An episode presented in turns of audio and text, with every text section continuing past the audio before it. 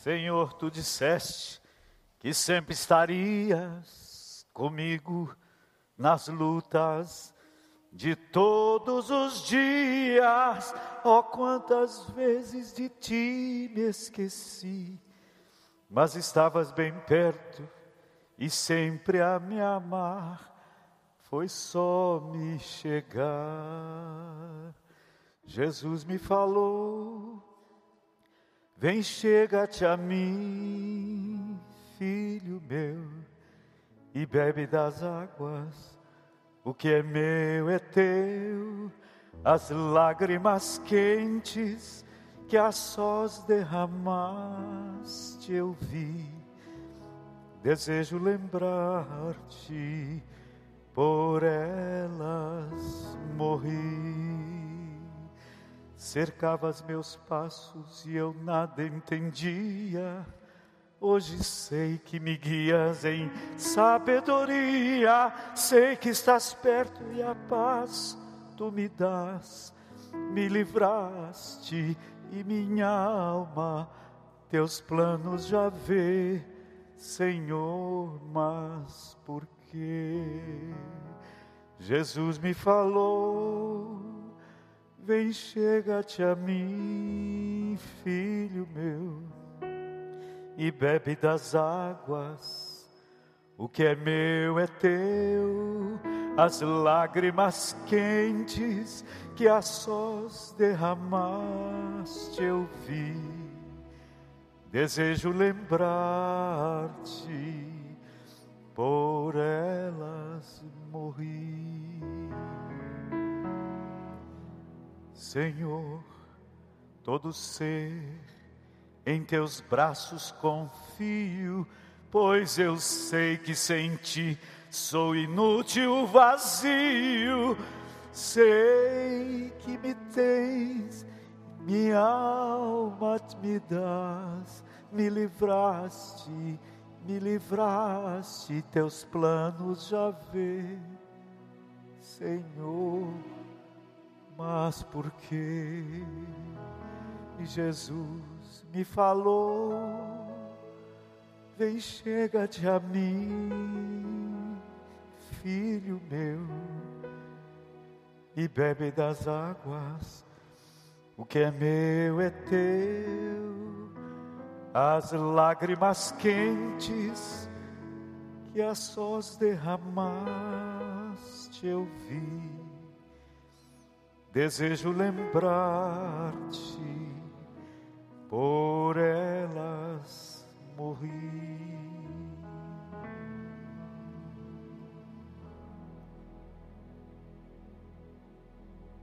Aleluia. Aleluia.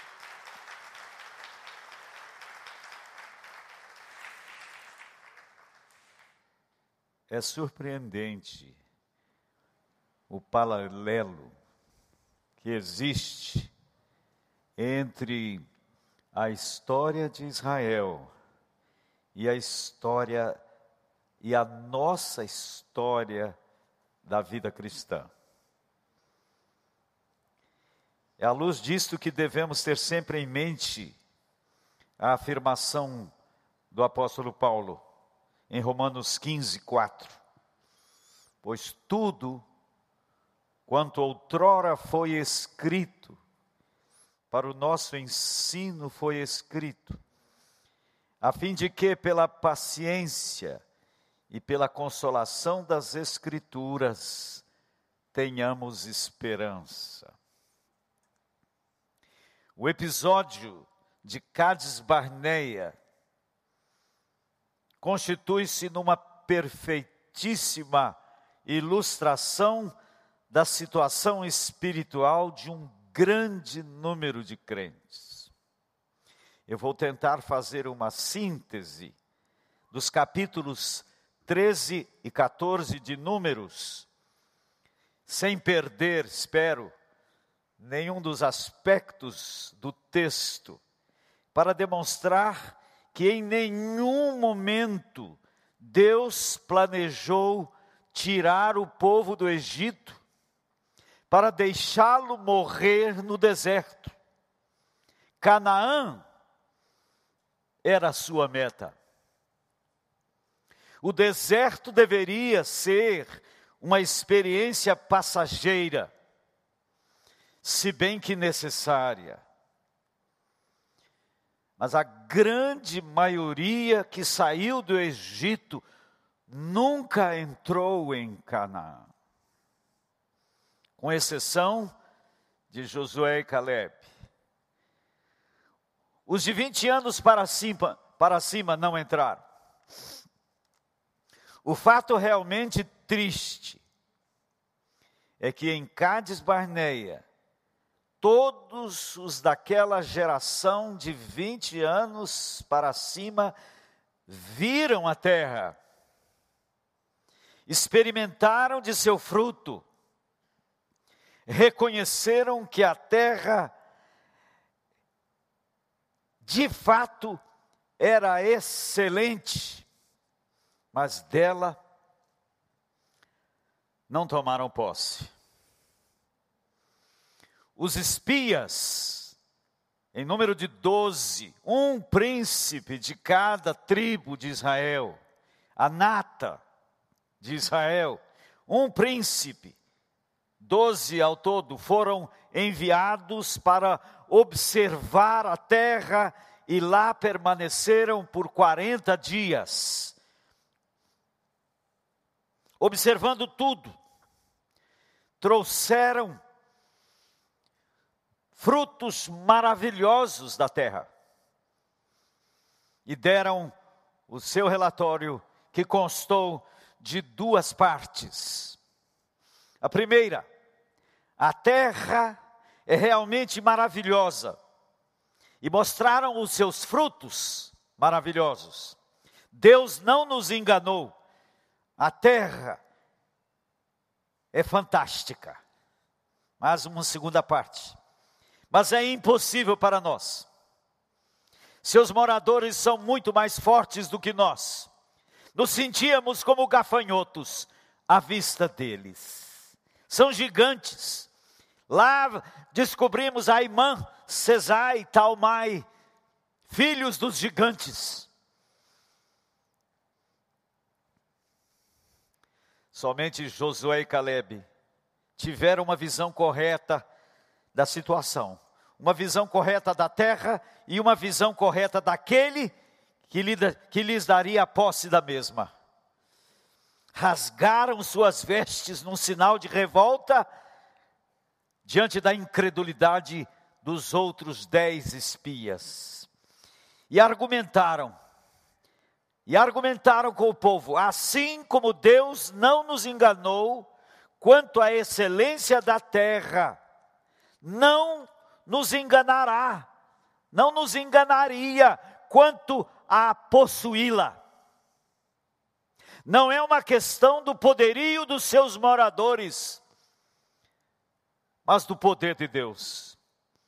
O mesmo Deus que tirou-nos do Egito com mão poderosa e que nos é que nos colocará na terra.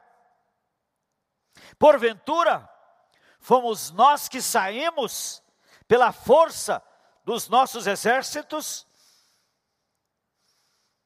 Assim também não seremos nós que vamos entrar mas Deus é quem nos dará a sua posse. Ele não nos tirou para agora deixar por nossa conta entrar na terra, firmados em nossa própria força. O princípio de entrar e possuir a terra será o mesmo que operou em nós para sairmos do Egito. Tão somente não sejam rebeldes contra o Senhor.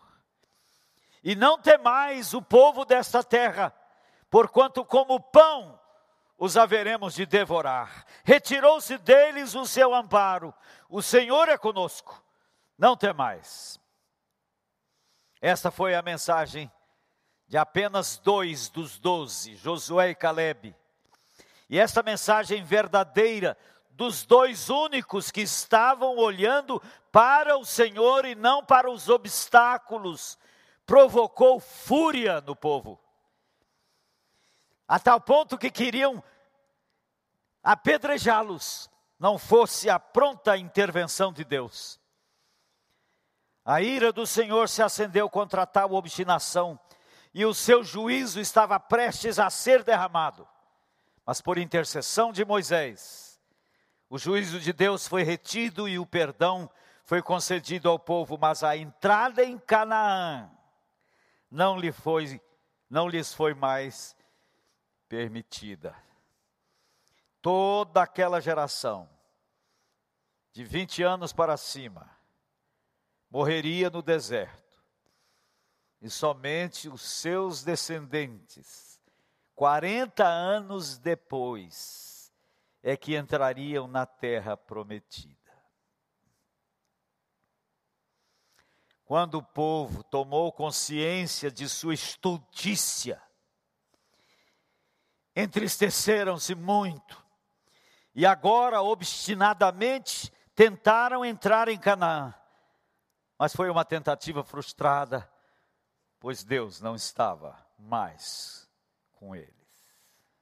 E foram derrotados até Ormá, diz o texto. Por isso afirmo que a história de Israel pode ser vista claramente como a história do crente, observada com séculos de distância. A afirmação de Paulo: tudo o que foi escrito para o nosso ensino foi escrito a fim de que, pela paciência e pela consolação das Escrituras, tenhamos esperança, aplica-se aqui. E a questão principal que temos que considerar é o que é, o que entrar em Canaã deve significar para nós hoje. Muitos pensam em Canaã como o céu. Existem muitos hinos. Caminhando vou para Canaã, caminhando vou. Aquela criança que falou, eu queria cantar aquele cântico, o caminhão do vô. Quero cantar o caminhão do vô, caminhando vou para Canaã. Então existem muitos cânticos, principalmente os chamados negro spirituals. Eles usaram muito essas figuras do povo de Israel na sua música. E falavam de Canaã, então, como o céu. Rio Jordão era a passagem da morte para a glória. Mas, à luz de Hebreus 4, fica bem evidente que o Novo Testamento usa a figura de Canaã não para o céu, no futuro, restando apenas para a igreja no presente o deserto. Maná no almoço, maná no jantar e maná no café da manhã. Para muitos, essa tem sido a experiência do crente. Temos que aguentar esse maná, não aguentavam mais. Mas Hebreus 4 fala de entrarmos agora, não no céu, no descanso de Deus, no descanso de Canaã. E nós temos que perceber o que que o Novo Testamento está nos mostrando, que a história de Israel ilustra, mas que nós podemos tomar posse hoje de Canaã. Jesus disse: Eu vim para que tenham vida e tenham em abundância. Portanto, Canaã nos fala dessa vida abundante. E o que é essa vida abundante? Existem muitas ideias erradas quanto a essa vida abundante. Se eu tenho ideias erradas ou equivocadas, certamente procurarei também caminhos errados para essas ideias. Alguns, de certa linha teológica, entendem que essa vida abundante é o batismo no Espírito Santo evidenciado por línguas. Quando alguém passa pela experiência do batismo no Espírito Santo, ele está entrando na Canaã. E aí existe uma teologia totalmente equivocada. Vida abundante também não é vida sem problemas, não é uma vida de sucesso financeiro, não é uma vida de êxtases espirituais. Tem muita gente que, quando ouve falar em vida abundante, pensa num, de uma forma mística em algo extrasensorial. E se põe na busca de tais experiências. E são muitas as tristezas no seio do povo de Deus por causa deste caminho equivocado. O que é então vida abundante? Como é que nós podemos viver Canaã hoje? Como é que nós podemos usufruir dos frutos da terra? Como é que podemos ser de fato felizes no meio de toda a pandemia? no meio de toda a adversidade. Será possível? Existe tal vida? Nós vamos descobrir então que Canaã é Cristo hoje. Cristo em nós, a esperança da glória. Cristo como nossa ver, videira verdadeira, conforme Colossenses 2, 3, nele estão escondidos todos os tesouros da sabedoria e do conhecimento de Deus. Nós podemos nos banquetear, porque em Jesus está tudo que nós almejamos. Jesus é tudo que nós almejamos. Eu nunca vou me esquecer do dia da minha conversão. Dia 25 de fevereiro de 1963. Eu atendi um apelo num culto da fogueira no acampamento Palavra da Vida e literalmente eu fui correndo à frente, correndo. Eu não aguentava mais que o pregador estava demorando fazer o apelo e quando ele fez o apelo eu fui correndo. Naquele dia, eu não precisava de mais nada. A sensação que eu tive naquele dia é que eu havia recebido tudo. Eu não precisava de mais nada. Jesus supriu tudo. Quando ele diz: Eu sou a vida. Ele não disse eu conheço a vida, ele disse eu sou a vida e não quereis vir a mim para terdes vida. A vida está nele. Nós queremos e corremos atrás de encontrar significado para as nossas vidas. E às vezes corremos atrás da que a Bíblia chama de cisternas rotas, que não podem reter as águas. É aquele jovem que se entra na universidade porque ele quer ser famoso, ele quer ter uma vida próspera e é legítimo ele estudar com afinco para ser bem-sucedido, mas ele corre naquele rumo e corre naquele rumo e descobre que só tem areia. A vida não está ali. Depois de amealhar bens, fortunas, a vida não está ali. Outros se endereçam, se avançam em outras direções, procurando encontrar significado. E a vida não está ali.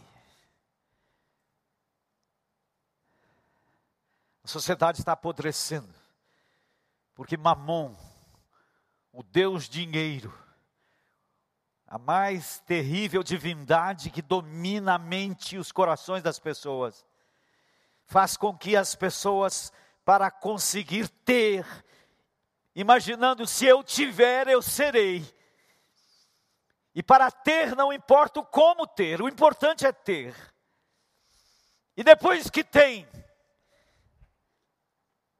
descobrirá que não há vida ali. A vida não está ali. A vida não está em mansões, a vida não está em casas maravilhosas, a vida não está ali. A vida não está, fui morar na beira da praia. Tínhamos o sonho de morar na frente do mar. E fomos para Peruíbe, no litoral norte de São Paulo, e alugamos uma casa de frente para o mar. Maravilha, maravilha. Um mar maravilhoso à nossa frente. Mas não era uma praia pequena, era um continente. Estava assim, na nossa frente. Aquilo era bom para uma ou duas semanas, mas não para morar.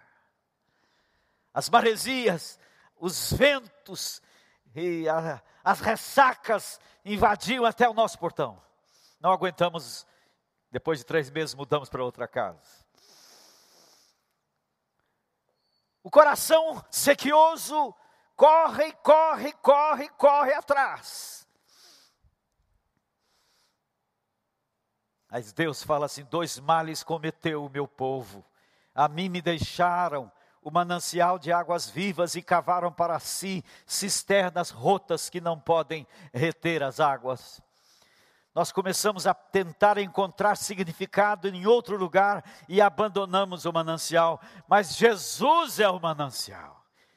Enquanto você não descobrir que nele estão todos os tesouros, você vai estar cavando cisternas rotas.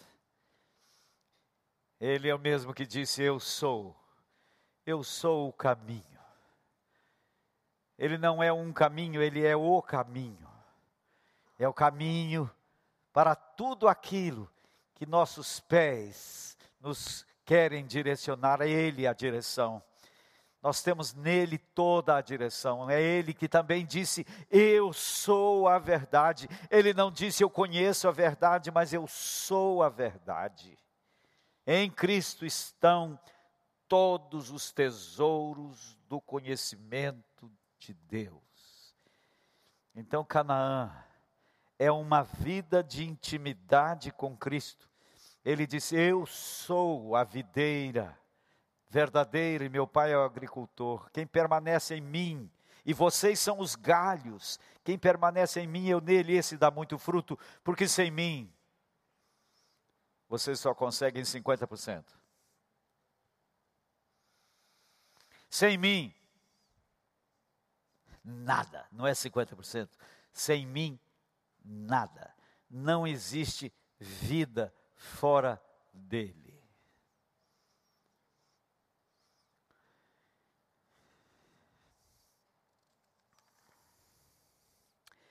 No Salmo 37, Davi descobre isto. Ele via os ímpios prosperando. Ele via que aqueles que não temiam o Senhor estavam enriquecendo. E ele só recebendo perseguição de toda a natureza. E ele vai para passar para nós os passos necessários para nós sabermos permanecer na videira. Como podemos permanecer na videira? Porque Jesus fez uma promessa, uma promessa impressionante em João 15, 7. Se permanecerdes em mim, e minhas palavras permanecerem em vós, pedireis o que quiserdes, e vos será feito. Aham.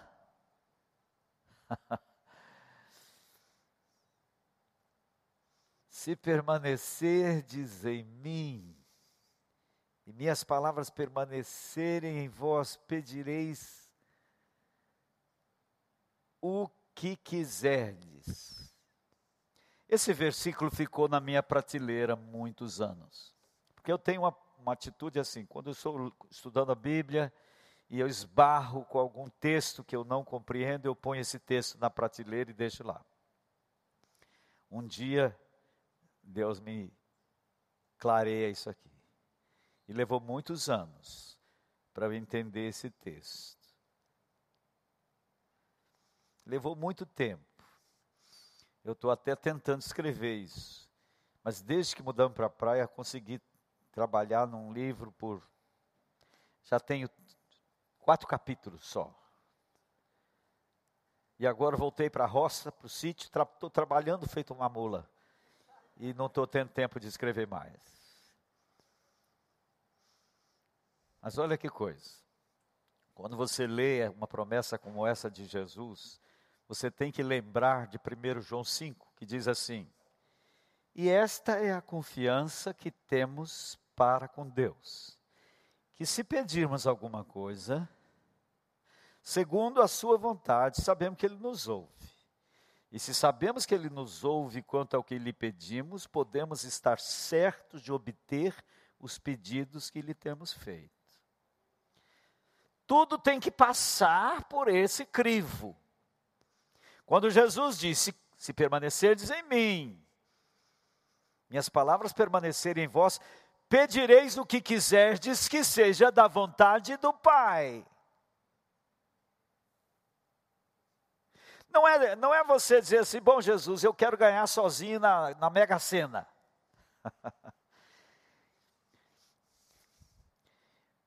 você tem que pedir e Jesus só vai atender aquilo que for vontade do Pai. Hã? E eu tenho descoberto, já preguei isso aqui, que Deus tem vontades que não se realizam. Há duas palavras para vontade no Novo Testamento: bulê e telema. Bulê é vontade e desígnio, e telema é vontade e desejo. Quando Jesus manda a gente orar, vem o teu reino e seja feita a tua vontade. Olha que curioso. Eu tenho que orar pedindo a Deus para Ele fazer o que Ele quer fazer. Ali a palavra é telema, não é bulê. O bulê, o desígnio, Ele vai fazer, não preciso pedir. Mas os telemas eu tenho que pedir. Porque mesmo sendo vontade dEle, se eu não pedir, Ele não vai fazer. Então Deus tem desejos para nós, seus filhos, que não estão acontecendo, porque não estamos pedindo. E Jesus está dizendo: se você permanecer em mim e eu permanecer, minhas palavras permanecerem, você vai pedir o que quiser, que seja da vontade dEle, e eu vou fazer. Porque quando eu peço segundo a vontade dele, essa vontade é boa, perfeita e agradável. Então eu preciso aprender a pedir os telemas de Deus. Mas para isto eu preciso permanecer na videira. Nós sabemos que a única coisa que nos separa da videira é o pecado, mas nós já aprendemos a lidar com o pecado. Mas aqui, em Salmo 37, eu vejo cinco passos que o apóstolo, que Davi nos dá para essa permanência na videira. Primeiro é agrada-te do Senhor. O que, que é isso? Verifique se Deus é o primeiro na sua vida. Verifique se Ele é o amado de sua alma. Verifique se não tem um outro competidor roubando a primazia. Verifique. Agrada-te do, agrada do Senhor. Coloque o Senhor no primeiro lugar da sua vida. É o primeiro passo. Faça esta avaliação honesta. Segundo, entrega. Joquebede preparou o cestinho para Moisés, betumou, fez tudo, porque ela não conseguiu mais ficar com a criança depois de três meses. E ela viu que o seu choro seria ouvido e matariam Moisés. Ela preparou aquele cestinho, preparou, colocou Moisés dentro daquele cestinho e levou lá para o riacho. E ela, eu fico vendo aquela cena, ela segurando o berço a água corrente. A água e as, as águas iam dar lá onde a princesa tomava banho. E eu vejo Joquebede ali chorando. A luta dela, ficar com ele ou soltá-lo. Ela teve que soltar. Entrega, você tem que soltar. O que, que você está segurando? Às vezes a gente segura algo que não queremos perder o controle. Nós não permitimos que Deus faça. Joquebed soltou a criança e ela foi apanhada pela princesa. Entrega. Para entregar tem que abrir a mão. Tem que soltar. Ah? É o segundo passo para você permanecer, porque senão você retém. E o que você retiver é o seu Deus, é o que te controla e que você quer ter o controle. O terceiro passo, confia, confia. Joquebed só, só entregou porque confiou. Confia. Confiança é a principal moeda de troca com Deus. O que Deus mais espera de nós é confiança. Há um livro muito precioso de Brennan Manning chamado Confiança Cega. Vale a pena ler esse livro, porque confiança é indispensável para andar em Canaã. Eu tenho que confiar que esse Deus que já deu a maior prova de amor que poderia me dar, Ele deu. Deus provou o seu amor para comigo, para conosco, pelo fato de ter Cristo morrido por nós, sendo nós ainda pecadores. Ele já deu a maior prova de que nos ama e Ele espera de nós confiança. Ele me ama. Eu não estou entendendo a situação. Tivemos lá em casa duas curas maravilhosas, sobrenaturais. Não vou mencioná-las aqui, porque eu acho que já preguei isso várias vezes. Mas temos um filho, mudamos para a praia por causa dele, esperando que ele fosse aproveitar a praia, mas continuou preso no quarto. Temos um filho com problema de esquizofrenia, pelo qual oramos há mais de 30 anos, e ele nunca foi curado. E o nome dele é Rafael, que significa Deus que sara. Por que Deus não curou Rafael até hoje? Não sei. Mas eu sei que ele me ama. Eu sei que ele ama o Rafael. Eu sei que ele tem as razões dele para não tê-lo curado até hoje. Eu sei. E Deus espera de mim que eu dê graças por isso. Ele espera de mim que eu diga, Senhor, eu não estou entendendo o Senhor, de verdade, não estou entendendo, mas eu, eu gosto de você. Eu amo o Senhor. Está tudo certo. O Senhor tem o controle desse negócio, está tudo certo nas tuas mãos, para mim está tudo bem. Eu estou de paixão por ti, o Senhor, eu te amo, eu não estou brigado com o Senhor, não estou com raiva. Ele quer essa confiança minha. Ele quer essa confiança sua. Porque o inimigo vai sorrateiramente querer trazer murmuração ao nosso coração. E a murmuração é aquilo que Deus mais puniu no povo.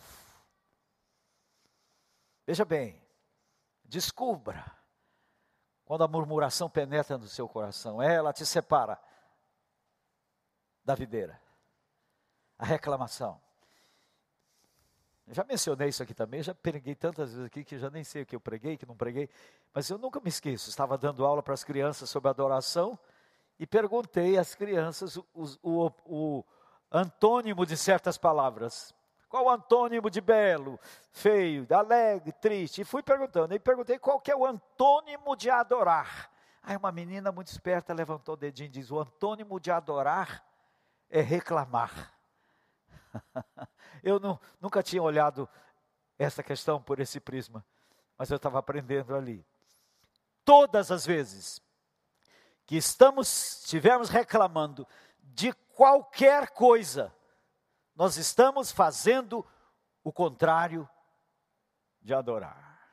Podemos chegar aqui, cantar os sinos, levantar as mãos, fazer todo o gestual, mas dentro da alma estarmos secos, porque o coração está reclamando de alguma coisa, alguma coisa que não saiu do seu jeito, alguma coisa que não é como você gostaria, e você cobra de Deus aquilo.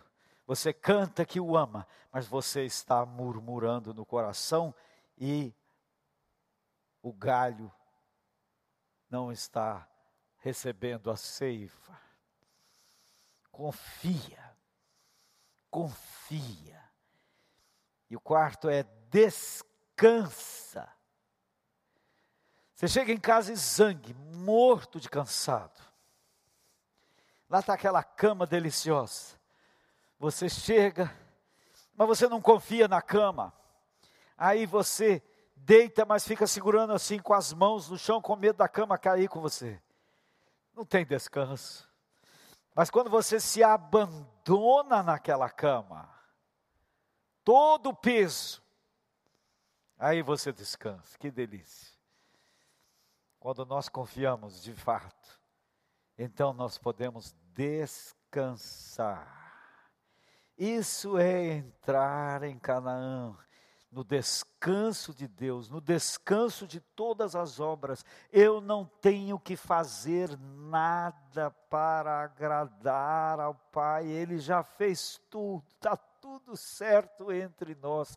Eu não tenho que orar mais, eu não tenho que ler mais Bíblia eu não tenho que jejuar, porque eu preciso, eu quero agradar a Deus, então eu tenho que fazer, eu tenho que fazer, eu tenho que fazer, não tenho que fazer mais nada. Ele já fez tudo, eu já estou deitado, brecho, esplêndido. Ele já fez tudo que tinha que fazer. Descanse. Entrei em Canaã.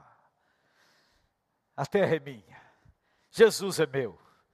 Ele não está esperando que eu faça nada para melhorar nosso relacionamento. Está tudo certo entre nós dois nenhuma barreira no meio. Estou descansado, cheio da paz, cheio do gozo, cheio da alegria. E a alegria dele é a minha força para vencer todos os obstáculos. Descansa no Senhor. E o último, espera nele. Isaías 40. Os jovens se cansam e se fatigam, e os moços de exaustos caem.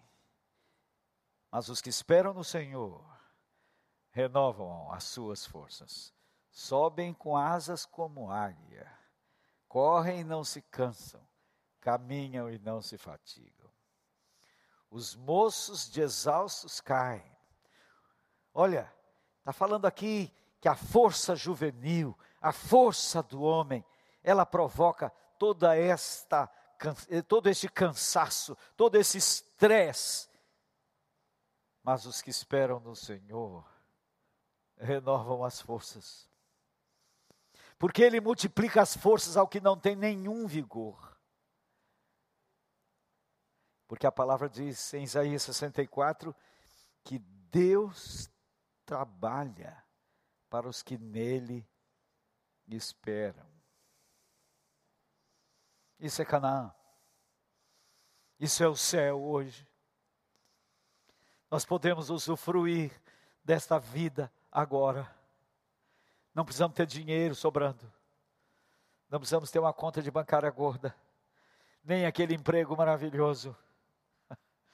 Nós podemos usufruir da vida que há em Cristo Jesus. Você não quer ficar como os dez espias. Eu duvido que você, como crente, quer ser arrolado como aqueles dez espias que ficaram no deserto, porque olharam para os obstáculos e não olharam para o Senhor. Você não quer. Você quer ser como Josué e Caleb. Você quer entrar na terra prometida e usufruir da vida abundante hoje. Verifique. Verifique seu coração e pergunte para você mesmo: Deus está ocupando o centro da minha vida? Ou eu sou apenas um crente nominal. Gosto das coisas da igreja, acho legal, mas a igreja tem um papel tremendamente secundário. Conversava com o pastor, ele disse: Olha, eu acho que muitos não vão voltar. Por quê? Porque a, a, igreja era um mero compromisso social e eles se sentiram agora mais confortáveis porque não tem esse compromisso e não vão voltar. Porque não era a paixão não é por Jesus. Se Jesus não for a minha paixão, nada mais vale a pena. E eu tenho encontrado muito crente sentado nos bancos que já perderam o brilho nos olhos. Não há mais brilho na alma. Não há mais brilho no louvor. Gostei muito daquela menina que estava dirigindo aqui, porque havia brilho no coração dela. Ela estava cantando, não era com a voz, era com o coração. E havia brilho, brilho.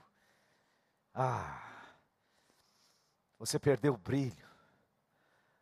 A comunhão com os irmãos também vai embora.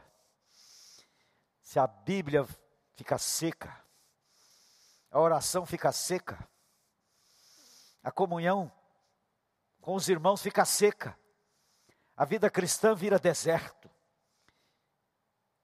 tudo muito chato.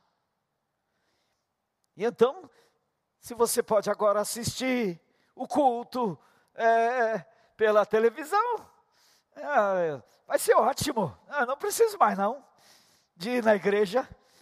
Me basta. Por quê? Porque não tem paixão. Jesus deixou claro que a igreja é o meio de cultura da fé. É no relacionamento que nós realmente nos fortalecemos, nos ajudamos mutuamente, precisamos uns dos outros. E assim, verifique como está a sua situação. Você tem confiado ou você tem mais desconfiado dele? Você está esperando nele ou você está esperando na promoção do emprego, naquelas outras coisas que trazem significado para a sua vida? Neste dia, eu venho aqui no recreio com esse recado para dizer a esta comunidade de discípulos de Jesus que esta pandemia revelou e está revelando muita coisa sobre nós. E se ela está revelando que você está longe do Senhor, que a sua vida cristã está seca, é hora de quebrantamento, de arrependimento é hora de se curvar diante de Deus e pedir misericórdia. Aviva a tua obra através dos anos. Coloque fogo no meu coração. Eu não quero a mediocridade. Eu não quero o conformismo. Se você vive só do passado, da lembrança, ah, como foi bom naquele tempo. A gente amava estar junto na igreja e era ali gostoso, maravilhoso, mas agora é tudo seco. Está na hora de pôr a boca no pó e clamar ao Senhor por misericórdia. Igreja Batista do Recreio, este é o momento da igreja este é o momento de, acertarmos os ponteiros uns com os outros e com Deus, porque Ele é a nossa Canaã. Nós vamos orar. Nosso Pai,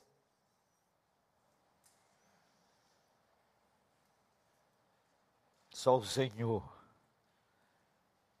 pode conduzir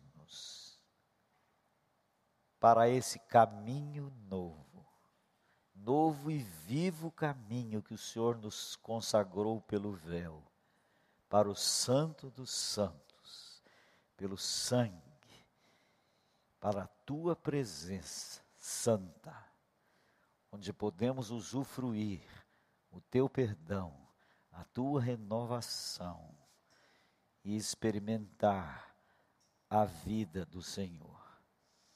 Leva-nos para casa conscientes de que queremos uma visitação nova do Senhor.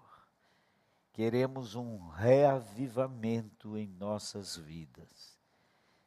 É o que te rogamos em nome de Jesus. Amém.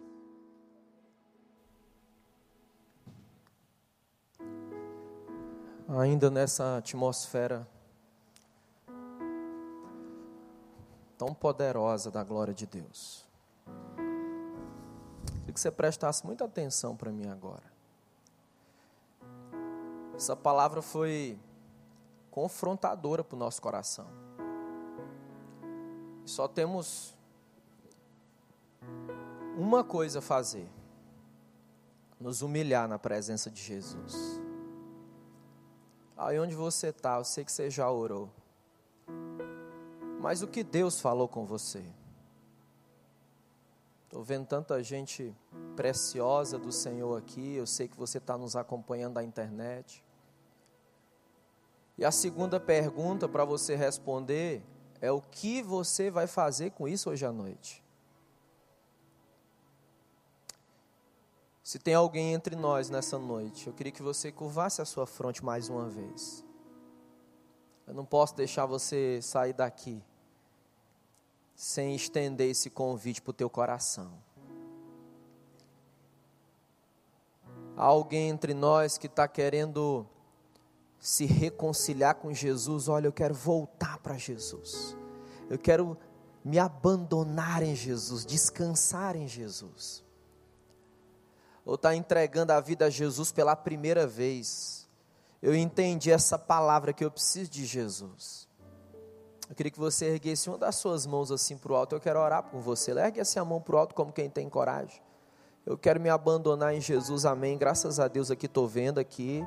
Estou vendo aqui no meio, graças a Deus, duas, quatro pessoas, graças a Deus. Tem mais alguém? Pode, ergue assim a mão. Continua com a mão assim levantada, eu quero ver.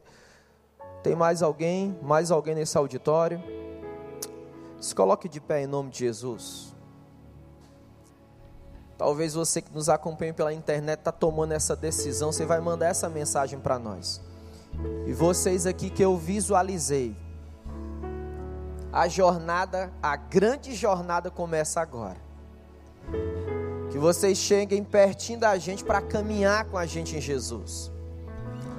E nós vamos louvar ao Senhor. E como igreja de Deus, nós nos alegramos quando o arrependimento por isso nós vamos cantar, celebrar o nome de Jesus. Na sequência eu quero orar por esses irmãos e essas irmãs que entregam a vida a Jesus, que renovam o compromisso com Jesus. Vamos adorar o Senhor.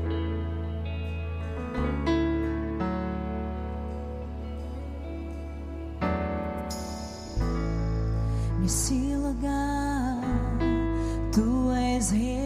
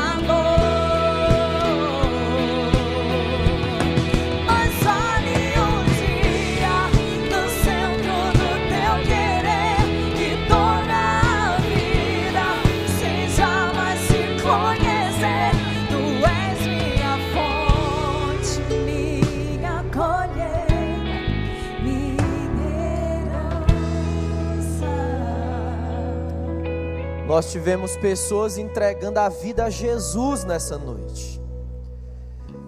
Mas o Espírito Santo falando o meu coração que eu preciso clamar não apenas pela minha vida, mas pela sua vida para que haja renovo do Senhor. Como pregou o pastor Ivênio aqui, que o Espírito de Deus destrone do nosso coração todos os deuses falsos a ideia equivocada da busca desesperada por sexo, poder, dinheiro, mas que Jesus habite no nosso coração e haja um transbordar da Sua graça na nossa vida. Você que está se colocando nas mãos de Jesus, abre assim a mão para o céu, assim, ó, como quem tem coragem de dizer: Eu quero me abandonar nos teus braços eu quero colocar aquilo que eu sou, eu quero colocar aquilo que eu me tornei, que muitas vezes não agradei teu coração. Pai, nós te agradecemos, porque tu és, Senhor, a nossa fonte, tu és fonte de água viva. E nós te louvamos porque nessa noite a tua palavra foi exposta com poder e clareza ao nosso coração. Nos traz de volta, Senhor. Nos traz ao lugar do quebrantamento. Nos traz ao lugar da confissão. Nos traz ao lugar da renovação de mentalidade, Deus. Nós te louvamos por esses irmãos e essas irmãs que se rendem ao teu senhorio. Batiza eles agora no teu Espírito Santo, Senhor, na salvação que há no teu nome.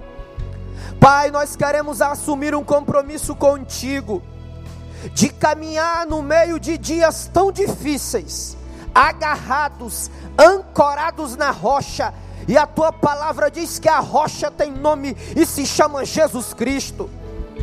Nós nos colocamos debaixo do teu sangue, Senhor. Purifica a nossa mente, purifica o nosso coração, que possamos ter sede da tua glória que possamos te buscar, Senhor, em tempos de tribulação ou não, que possamos caminhar em fidelidade contigo. Continua usando a vida do pastor Ivênio, Senhor, aonde ele for. Cuida da sua família. Que a tua mão poderosa continue guiando o teu servo. E que ele vá para casa na tua santa paz. Agora você ora comigo. Que o amor de Deus, as doces e eternas consolações do Espírito Santo, estejam sobre todo o povo de Deus espalhado pela face da terra. E juntos nós dizemos amém. Aplaudo ao nome de Jesus. Um domingo maravilhoso na casa de oração. Vai para tua casa em paz. Deus te abençoe. Compartilhe o link dessa mensagem dos cultos que o Senhor te abençoe. Vai embora cantando, né, Priscila? Vai embora adorando a Jesus.